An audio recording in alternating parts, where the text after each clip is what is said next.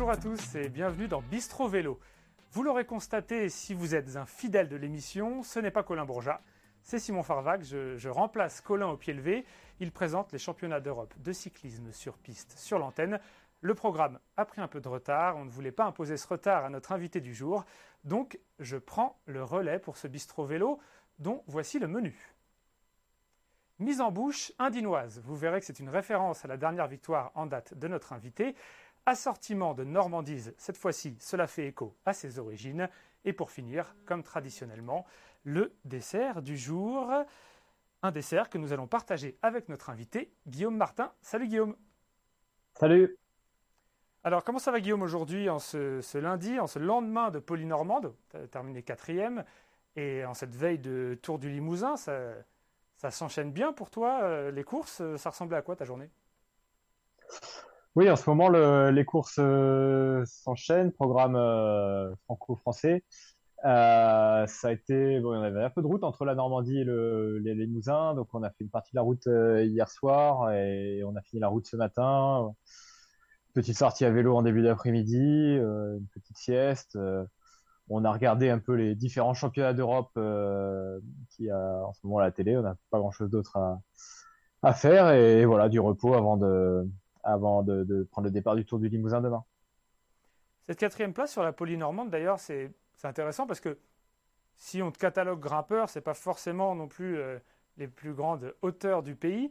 T'aimes bien, toi, essayer de briller sur tous les terrains, ne jamais prendre le départ d'une course euh, sans vouloir te montrer à l'avant? En tout cas, j'aime pas prendre le départ d'une course en me disant euh, je je vais rien, je vais pas pouvoir peser sur la course, euh, j'ai aucune chance de, de gagner. Donc voilà. En plus là, j'étais à, à, domicile devant devant mes supporters, donc j'avais à cœur de de bien faire et, et après c'est sûr que voilà, il n'y avait pas de, de col loin de là, mais, euh, mais je crois que ça a été une course euh, très très difficile avec. Euh, j'étais dans l'échappée, on n'a jamais eu plus d'une minute d'avance et à l'usure en fait, c'est des courses qui sont quand même très ouais très difficiles. Après pour moi, il me manque une pointe de vitesse souvent pour gagner ces courses-là, mais par contre pour être acteur et et, et faire des places d'honneur, je, je prends plaisir. Ouais. Tu as été battu, entre autres, par euh, Franck Bonamour au sprint sur cette, euh, cette course. Là où tu n'as pas été battu, c'est au Tour de l'Ain. On, t'a vu t'imposer euh, lors de la deuxième étape et au classement général. La deuxième étape en attaquant à 1,5 km de l'arrivée. Et par contre, la troisième étape, fallait, fallait faire marcher les neurones pour faire les petits calculs. On t'a vu d'ailleurs sur Eurosport, c'était marrant, parler à l'oreillette, faire les calculs, parce qu'il y avait plusieurs étages de la course à surveiller. Comment tu l'as vécu maintenant avec un tout petit peu plus de recul, cette troisième étape qui, t'a permis de remporter le Tour de l'Ain? Bah, Moi, sur le terrain, j'étais relativement serein et confiant parce que j'avais de bonnes jambes. Euh, donc j'étais assez confiant dans le fait que personne pourrait me lâcher à la, pédale. Et, euh, et, je savais que je pouvais compter sur une équipe euh, solide, capable de, de, de, gérer la course, qu'ils ont très bien fait. Après, euh, voilà, c'était, fallait jouer un peu sur des œufs effectivement, et, et mon intérêt était de ne pas arriver pour les bonifications. Euh, donc il y avait deux coureurs, on allait ressortir deux coureurs, j'ai laissé ressortir deux coureurs à dessin. Alors il fallait pas revenir sur eux, mais il fallait quand même euh, rouler assez vite pour revenir sur le coureur de Movistar qui, était à l'avant depuis le début de la journée. Donc c'était assez assez fin comme stratégie, mais au final au final, les, comptes, les comptes étaient bons. Surtout qu'il y avait George Bennett intercalé. Donc euh, ça rajoutait encore une, difficulté dans l'équation. Et comme tu dis, les comptes étaient bons. Pour Cofidis, ils sont bons pas que pour toi, parce que dans le même temps, sur l'Arctic Race of Norway, il y a Axel Zingle qui a gagné une étape euh, en remportant un sprint en boss.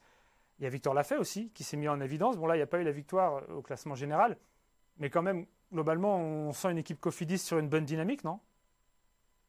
Oui, oui, là on vient de faire une, une super, super semaine en termes de, résultats, en termes de, ces fameux points UCI qui nous préoccupent tous. Euh, donc ça, euh, voilà, ça donne un peu d'air d'un point de vue comptable et puis euh, et puis ça enclenche une, une dynamique euh, positive dans l'équipe. Ça, c'est important. Là, il y a, y a beaucoup de courses importantes qui vont qui vont arriver et, et donc maintenant il faut il faut embrayer là-dessus et et, voilà, mais on a aussi un effectif assez complet. Je pense que c'est la force de Cofidis cette année d'avoir de ne pas se reposer seulement sur un, deux ou trois coureurs, mais d'avoir vraiment euh, tout un pôle de pool de coureurs euh, euh, capables de scorer. Donc, donc voilà, on a pas mal d'armes pour ce Tour du Limousin et, et, pour les courses ensuite. Tu parles des points UCI, donc ça c'est pour l'avenir. Et c'est important pour toi l'avenir avec Cofidis parce que tu as prolongé 2024, c'est ça maintenant? Tu es lié avec l'équipe oui, 2024 J'ai prolongé de deux ans. Euh, est-ce que tu as eu d'autres offres? Est-ce que tu as douté ou c'était une évidence pour toi de rester au sein de ce collectif? Non, j'ai hésité, euh, j'ai eu d'autres propositions euh, et, je me suis posé des questions parce que à chaque fois, quand on est professionnel, qu'on prend la, décision de signer un nouveau contrat, c'est, on se rappelle toujours qu'une carrière est courte et que et que c'est des décisions euh, donc j'ai bien pesé le, pour et le contre de, tous les côtés. Et, euh, et, et, le choix de continuer euh, avec Kofi, ça a été, m'a semblé le, meilleur. Mais je pense que c'est normal de se poser des, questions parce que parce qu'une carrière c'est court, c'est important et euh, euh, et, il faut réussir à être dans les meilleures dispositions en termes de performance sportive et puis et puis psychologique également. Comment tu juges d'ailleurs ta progression au sein de l'équipe Cofidis? Ce qu'on voit, c'est un coureur déjà extrêmement régulier. On a préparé euh, avec euh, Marco Popovic et Antoine Le Breton à la réalisation une infographie. 28 euh, fois dans le top 20 sur 30 courses par étape. Alors le top 20, c'est pas très parlant, c'est pas forcément le plus clinquant, mais ça montre quand même que tu es toujours là d'une certaine manière. Tu tiens à, cette régularité ou tu l'échangerais bien contre quelques victoires, des hauts et des bas un peu plus marqués? Je crois qu'il faut faire euh, avec sa, sa, nature. Moi, ma nature, c'est euh, de ne pas abandonner, c'est d'être toujours euh, à l'attaque, toujours, euh, toujours présent, toujours à se, à se bagarrer. Et, je, suis, je suis aussi fier de ça. Aujourd'hui, ou peut-être dans notre société actuelle, c'est pas, on a peut-être plus d'attirance pour ce qui brille, pour pour est clinquant, donc, euh, donc effectivement, pour ce que vous appelez des, des, hauts et des bas. Euh, mais, mais je trouve qu'il y a une certaine noblesse aussi dans le fait d'être toujours, euh, toujours présent. Tu dis que c'est pas ton genre d'abandonner, que c'est difficile pour toi. le tour, tu as dû l'abandonner sur un contrôle positif alors que tu te sentais capable de continuer, un contrôle positif au, au Covid-19. Comment tu as vécu cet abandon forcé et la suite du tour? Bah, assez, assez mal. Enfin, pour être honnête, la suite du tour, j'ai regardé 10 km du col du Granon et ça a été trop dur et j'ai pu regarder un seul kilomètre euh, euh, jusqu'à la fin. Quand on en parlait à, la radio ou à la télé, je, je changeais de chaîne. Euh, donc, euh, donc ça a été assez difficile à vivre parce que j'avais quasiment pas de symptômes, parce que je me sentais super bien et que je me sentais capable de, de continuer en, en, en restant euh, à un très bon niveau. Donc, euh, donc voilà, ça s'est arrivé très très vite. Euh, je pensais, bon, quand je me suis fait tester, je pensais pas le lendemain matin être obligé de, de repartir. Donc, euh, donc non, ça a été, ça a été dur à vivre. C'est aussi encore un, un protocole qui que j'ai du mal à comprendre, qui était un peu un peu flou, qui me semble toujours toujours l'être. Donc, euh, ça, ça, a été difficile à vivre, je vais pas le cacher. Qu'est-ce qui te semble peut-être incohérent dans ce protocole qui est mis en place? Euh, bah Déjà, en fait, c'était évidemment le soir où j'ai été testé positif, j'ai analysé euh, bien en détail les, les, lignes et le protocole, et en fait, c'est euh, soumis à l'interprétation de des, des, différents médecins de l'équipe, ASO et du CI. Donc il n'y a pas de critères euh, précis euh, qui dit que euh, on doit se retirer ou on peut continuer si on est asymptomatique et je l'étais plus ou moins.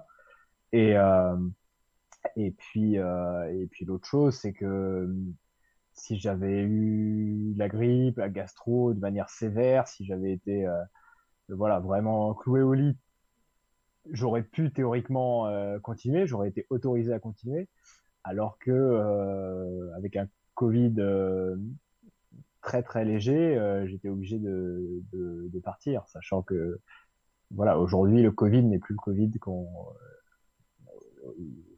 qu'on a connu il y a quelques années où enfin voilà, je suis je suis triplement vacciné et le principe du vaccin c'est justement de, de, faire des formes très légères. Donc voilà, après il y a sans doute un peu de d'égoïsme évidemment dans, dans ce que je dis, de de enfin voilà de, de, un peu de ressentiment personnel lié à cette euh, déception sportive.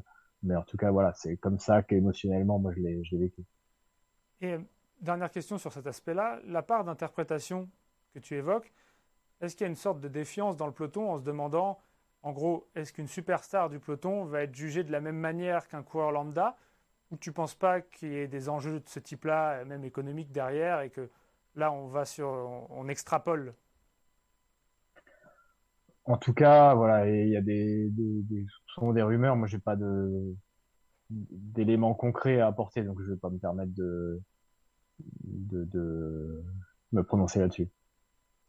D'accord, je comprends très bien d'ailleurs, d'autant plus que bah, on fait avec les infos qu'on a et, et, on fait avec les règlements. Et pour toi, c'était un Tour de France qui s'est achevé malheureusement d'une triste façon, relativement, hein, c'est juste dû abandonner. Sur le Giro, on t'a vu par contre là euh, te battre aussi euh, longuement dans des échappées, euh, ce que tu évoquais, ton tempérament qui ne change pas d'être de, offensif, etc., d'avoir peut-être des fois du mal à, se dégager de l'espoir de faire un bon classement général. Comment tu l'as vécu ce Tour d'Italie Là, on voit des images en même temps qu'on en discute avec toi où tu es échappé avec Mathieu Van Der Poel. Tu as pris du plaisir sur ce Giro que tu découvrais? Oui, alors après, c'était vraiment bizarre comme course si j'y repense avec un peu de, recul. J'ai eu des moments où j'étais très bien, euh, échappé euh, avec euh, Vanderpool par exemple. Euh, il y a eu aussi la dernière semaine un jour où à la pédale je bats tous les favoris, Carapace, Landa, etc. Et, et, et d'autres moments où où j'ai eu vraiment des des trous. Pour le coup, j'ai pas été très régulier. Euh, donc euh, c'était un peu étrange pour moi. Et, euh, et donc j'ai pas le sentiment d'avoir fait un mauvais Giro ou que mon, mon niveau était vraiment très mauvais tout le temps. Mais euh, mais il y a eu ces trous, peut-être dû au fait que j'ai euh, pris la course un peu à l'envers en voulant rattraper du temps, peut-être pas au moment opportun.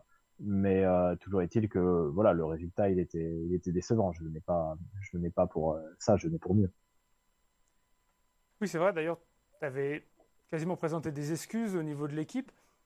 C'était euh, plus qu'une blessure personnelle. Quand on est leader comme ça, quand on a des coureurs qui se donnent à fond pour soi, ça rajoute, ça rajoute une dose de pression sur les épaules? De pression, je sais pas, parce qu'après la pression, à un moment, on on en a assez, on peut, on va plus en rajouter, hein, et puis on, sait vivre avec. Euh, mais euh, en tout cas, une certaine forme de d'exigence envers soi-même et, euh, voilà. Après, on veut toujours faire le, le, mieux, avoir les, les meilleurs les meilleurs résultats et on met beaucoup de choses en place à titre individuel avec des stages, mais donc aussi l'équipe met des, met des choses en place pour vous, pour vous entourer. Et, voilà, parfois ça, ça marche et parfois ça, ça marche pas. Après, c'est le jeu du sport et là aussi, il n'y a pas, y a rien non plus de, de, de dramatique. Gravissime, oui. Euh, donc c'est un live Facebook. Hein. Je vous rappelle que vous, posez, vous, pouvez poser vos questions à Guillaume. Je, je, regarde, là vous êtes déjà plusieurs à en avoir posé. Je, je vois que Jérôme te demande notamment est-ce qu'une sélection au championnat du monde pour la fin de saison est un objectif pour toi, Guillaume, ou pas?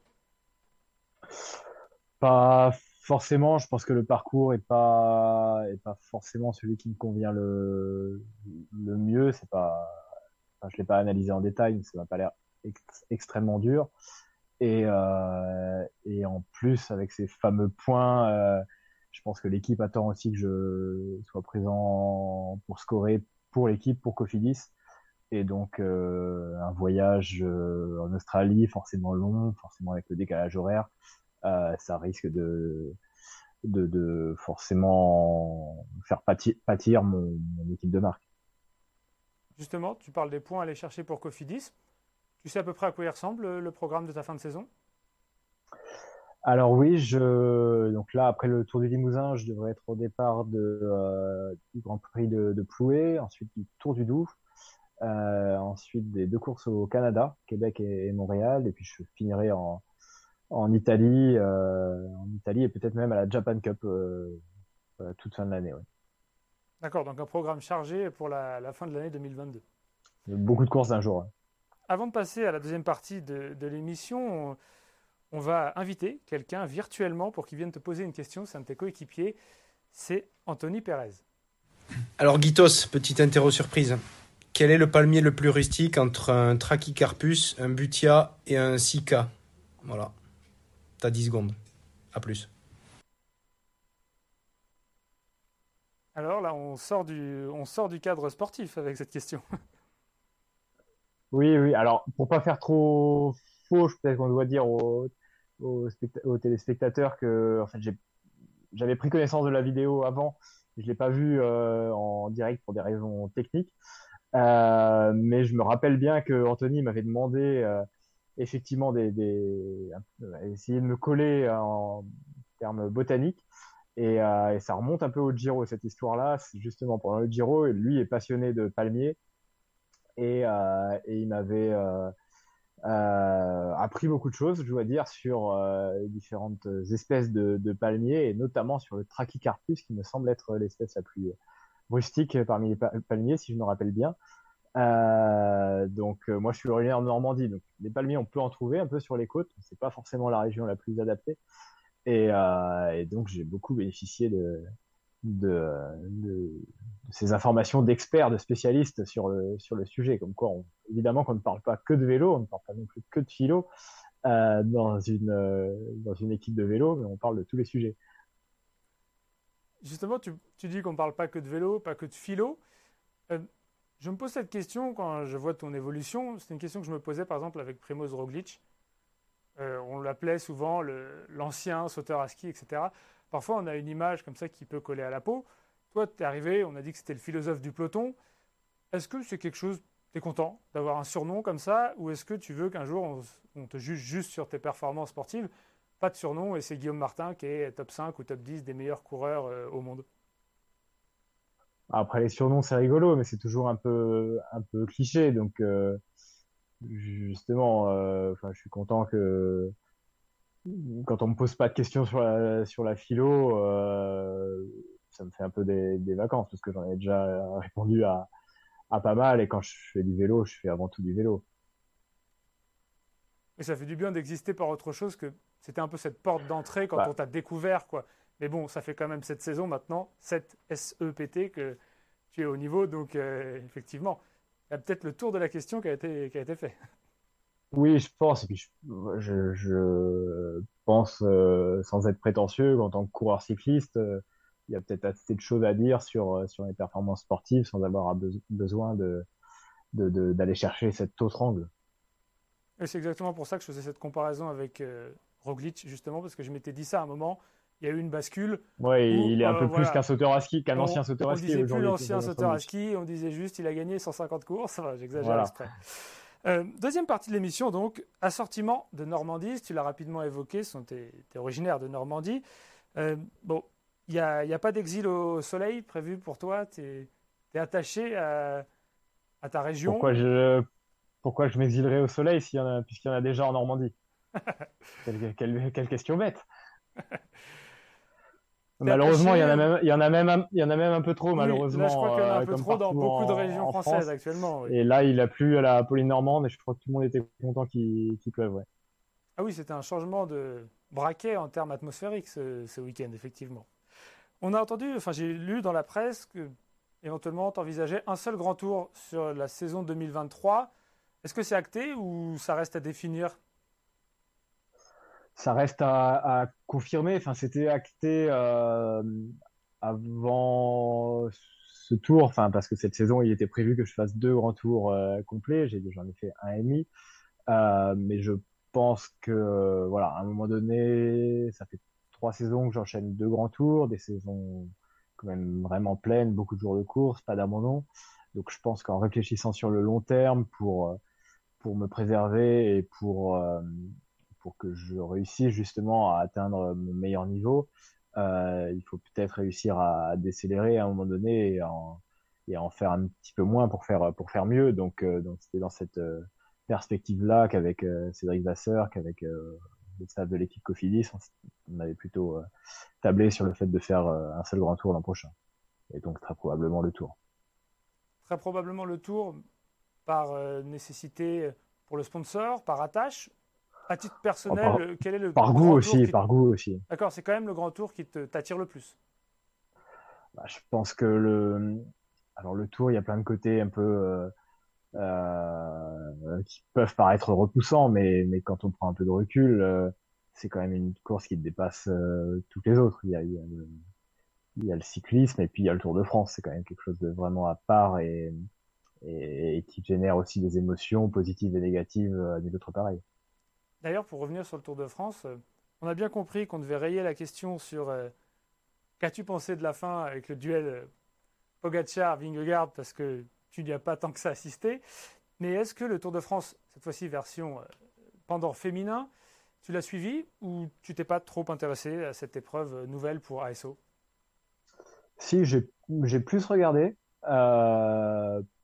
j'ai plus regardé parce que parce que c'était nouveau, parce que ça me semble être une, une belle avancée, parce qu'il y avait aussi une équipe Cofidis euh, féminine euh, au départ.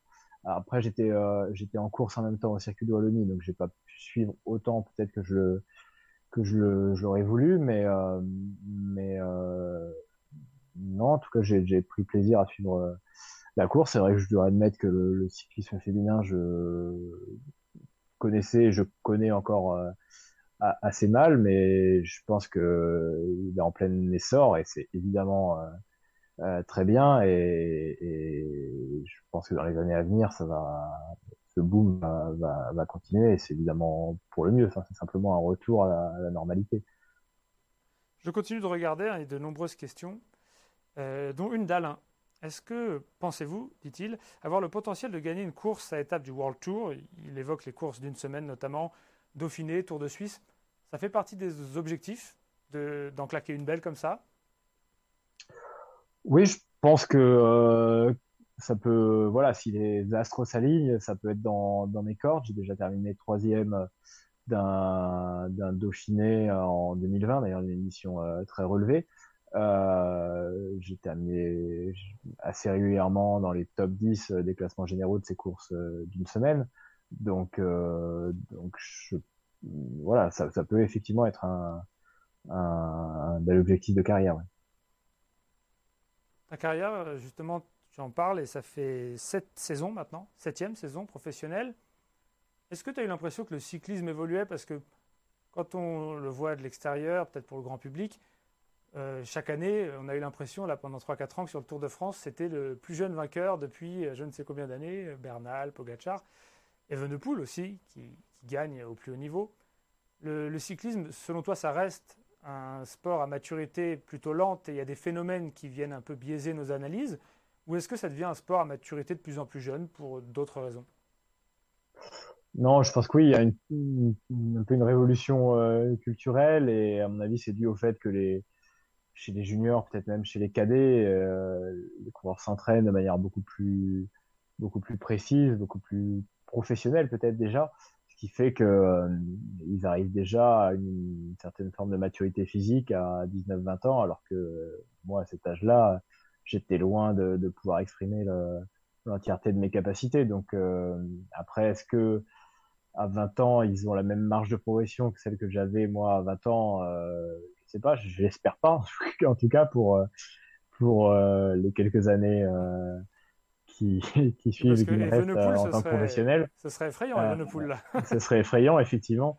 Euh, alors, euh, en tout cas, oui, c'est sûr que depuis que je suis professionnel, le niveau d'ensemble me semble avoir, avoir évolué. Enfin, ça, maintenant, on a des, des, des capteurs de puissance, des données de puissance qui nous permettent d'objectiver ça et, et avec les puissances qu'on faisait en, qu'on fait aujourd'hui, les puissances que je fais aujourd'hui, euh, j'aurais gagné beaucoup plus de courses en 2016, 2017, euh, voire 2018. Pour revenir sur l'âge de ces jeunes coureurs qui, prennent le devant de la scène, est-ce que ça a encore du sens aujourd'hui de donner un maillot blanc et de considérer donc qu'on est un jeune coureur jusqu'à 25 ans, quand certains coureurs peuvent euh, briguer ce fameux maillot blanc cinq années de suite potentiellement Tu penses qu'il faudrait revenir là-dessus sur ce règlement ou attendre de voir quand même si ça, perdure un petit peu cette tendance? Oui, c'est ça. Euh, peut-être attendre un petit peu, se demander si c'est pas euh, quand même un peu générationnel et, et si c'est vraiment une tendance de fond.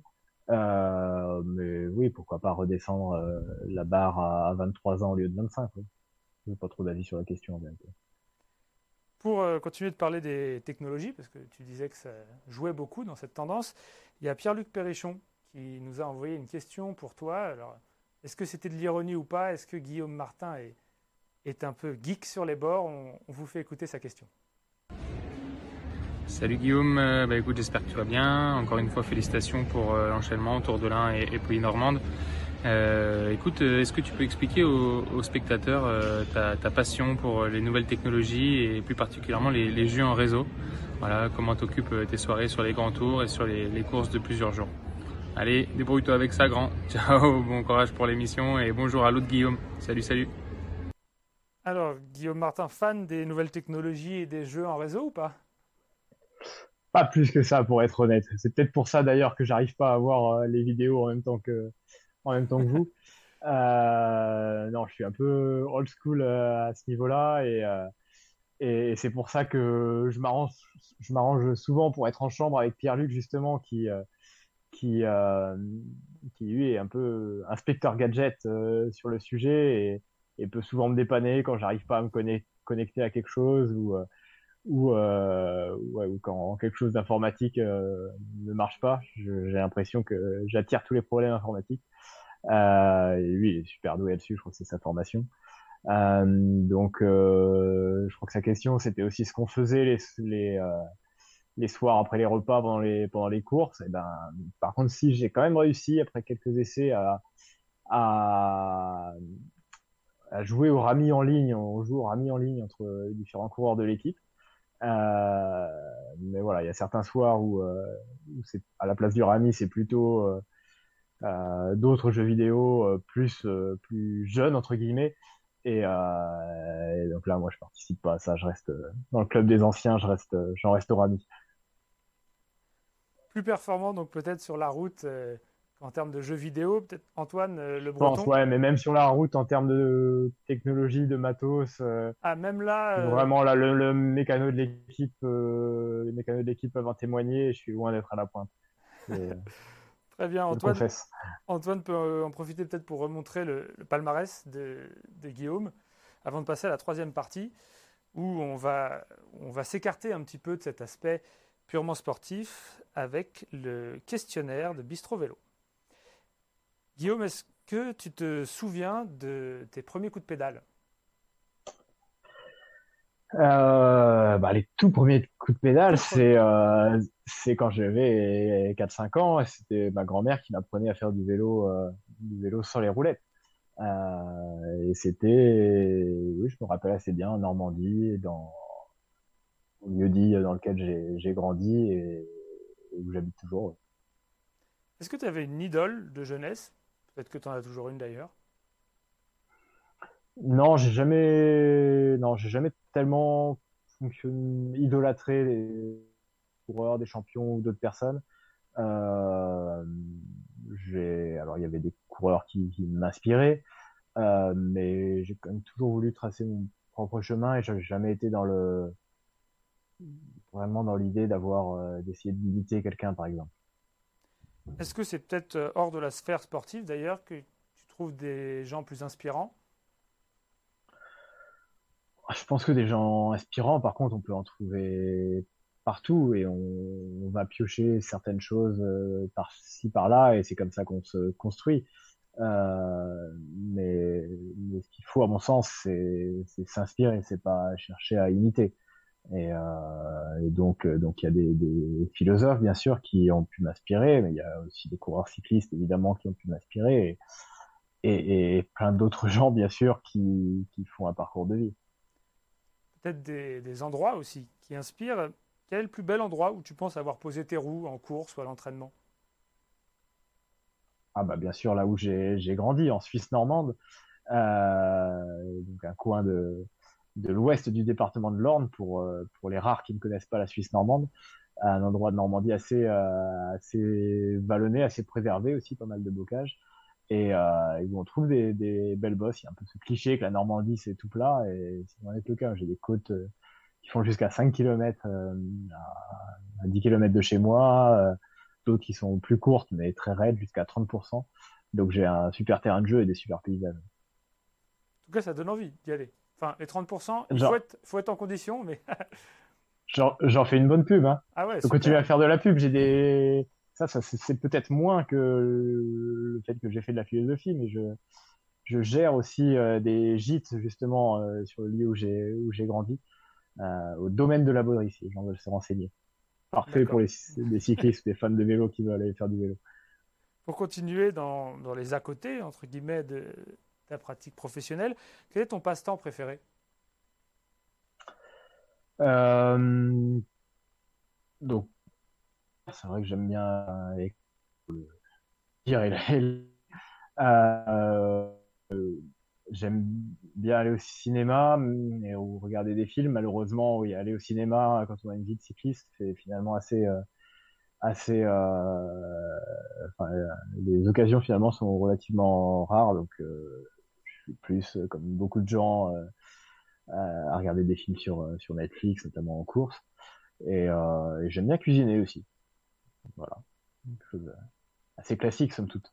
D'ailleurs, sur l'aspect culinaire, c'est particulièrement restrictif d'être coureur cycliste de haut niveau ou on s'en fait peut-être une idée excessive et vous pouvez bah, quand même faire plaisir En tout cas, moi, je pense quand j'ai compris que ça servait pas à grand chose de, de serrer la vis euh, à fond, comme on dit, euh, j'ai progressé. Enfin, je pense que quand on, on, a, on a un peu, oui, des, a priori là-dessus, et surtout quand on est un jeune coureur, à se dire, euh, il faut surtout pas manger euh, de produits gras, il faut, euh, voilà, se, se, priver, avoir faim. Et, et, finalement, c'est délétère sur la, sur la performance, parce qu'on a besoin aussi d'énergie pour, euh, performer, on a besoin aussi de, se faire plaisir pour être bien psychologiquement. Donc euh, aujourd'hui, je suis, euh, voilà, je mange quand même à peu près ce que je veux, quand je veux. De toute façon, une telle dépense énergétique qu'on moule quand même un peu, un peu tout. Et, et, et, donc, donc, je suis assez relax par rapport à ça aujourd'hui. Quelle est ta course préférée? Euh, ma course préférée, euh, j'hésite beaucoup entre Paris-Camembert, la Polynormande et le Tour de France, pour être honnête. Trois courses à peu près d'un niveau équivalent. Mon quatrième de la Polynormande, euh, hier, on le rappelle, ça donne peut-être une idée d'un objectif similaire pour le Tour de France dans, dans les années à venir. Le garçon qui t'impressionne le plus sur le vélo en ce moment, cette saison? Le problème, c'est qu'il y en a beaucoup qui sont vraiment impressionnants, mais peut-être que, ouais, au-dessus de l'eau, il y a, il y a Evenepoel, Van Aert et Pogacar, euh, qui, euh, qui, ouais, qui, qui, sont vraiment impressionnants. Ouais. Et à titre plus personnel, qu'est-ce que tu aimes le plus dans, dans, la pratique du vélo, euh, même soit professionnel ou dans le fait d'aller s'entraîner, etc. Qu'est-ce qui te plaît le plus dans le cyclisme? Euh, je pense le fait de, de voyager, euh, de voyager quand on est sur le sur le vélo, de voir de nouveaux paysages, ou alors des paysages qu'on a déjà vus, mais les reparcourir. C'est quand même voilà quelque chose que, je trouve vraiment toujours agréable après après les années. Et puis voyager quand même. Alors euh, là, ma conscience écologique en prend un coup parce que évidemment, on prend beaucoup l'avion, on se déplace euh, beaucoup mais malgré tout, je dois admettre que, que j'aime aller comme ça euh, d'un endroit à un autre, euh, découvrir euh, parfois de nouveaux pays, de nouveaux endroits, et, et d'aller dans des endroits dans lesquels peut-être je n'aurais jamais été sinon. donc ça, moi, ça fait une partie des, des à côté du métier que j'apprécie. Ouais. Et comme d'habitude, pour conclure cette émission, ce qu'on propose à l'invité, en l'occurrence à Guillaume, c'est d'avoir le, mot de la fin, un, souhait à exaucer éventuellement, que ce soit dans le domaine sportif ou autre. Euh, voilà. Guillaume, la parole est à toi pour ce mot de la fin. Ah, le... Ben, en fait, pour être tout à fait honnête, j'ai fait l'interview là au milieu de mon repas. Euh, donc, je finissais le plat principal et, euh, et mon souhait serait d'aller manger mon dessert. Euh, dans l'idéal, dans un monde rêvé, ce serait une tarte aux pommes, mon normand. Et j'ai cru voir passer des tartes aux pommes euh, justement en quittant la table. Donc, euh, donc si je peux tout de suite aller, si vous pouviez me libérer pour aller manger des tartes aux pommes, mon, mon bonheur serait complet. La vie est parfois faite de plaisirs simples. un Voilà. plaisir simple qui approche à grands pas, puisqu'on va terminer l'émission en vous montrant le programme de la semaine. Sur Eurosport, il y aura le Tour du Danemark, également évidemment le début de la Vuelta. On vous a noté à l'écran jeudi, parce qu'il y a la présentation des équipes, euh, le début du Tour d'Espagne un peu plus formel. La première étape, c'est pour vendredi. Voilà, vous avez le programme à l'écran. Encore une fois, on va se régaler en termes de vélo sur les antennes et sur l'application d'Eurosport. Merci à vous de nous avoir suivis. Merci Guillaume pour ta disponibilité. Et on se retrouve lundi prochain. Salut